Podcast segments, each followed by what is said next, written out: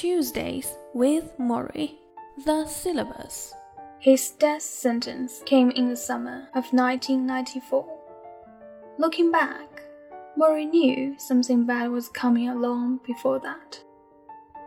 He knew it the day he gave up dancing. He had always been a dancer, my old professor. The music didn't matter. Rock and roll, big band, the blues. He loved them all.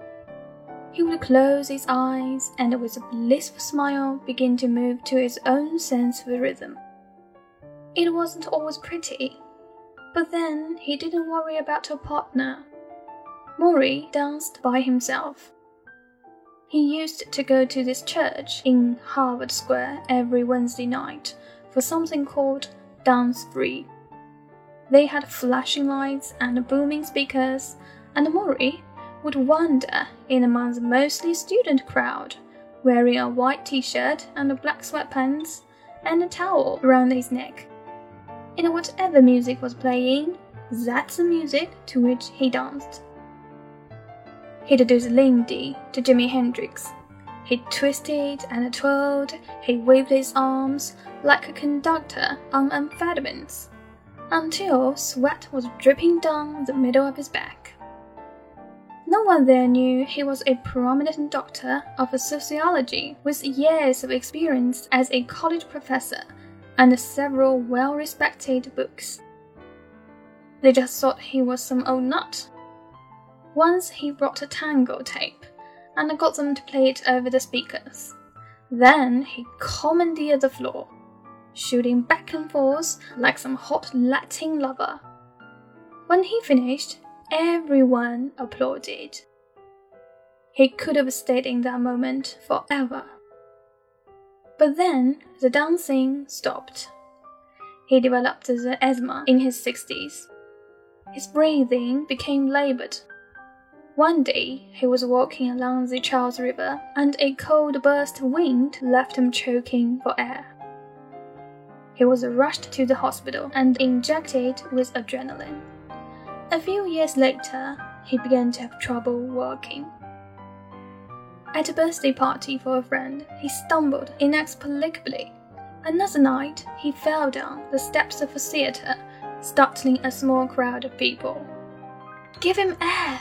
someone yelled. He was in his seventies by this point. So they whispered old age and helped him to his feet. But Morrie, who was always more in touch with his insides than the rest of us, knew something else was wrong. This was more than old age. He was weary all the time. He had trouble sleeping. He dreamt he was dying he began to see doctors. Lots of them. They tested his blood. They tested his urine. They put a scope up his rear end and looked his intestines. Finally, when nothing could be found, one doctor ordered a muscle biopsy, taking a small piece out of Morrie's calf. The lab report came back suggesting a neurological problem and Morrie was brought in for yet another series of tests. In one of those tests, he sat in a special seat as they zapped him with electrical currency, an electrical chair of sorts, and studied his neurological responses. We need to check this further, the doctor said, looking over his results. Why? Morrie asked. What is it? We are not sure, your times are slow. His times were slow? What does that mean?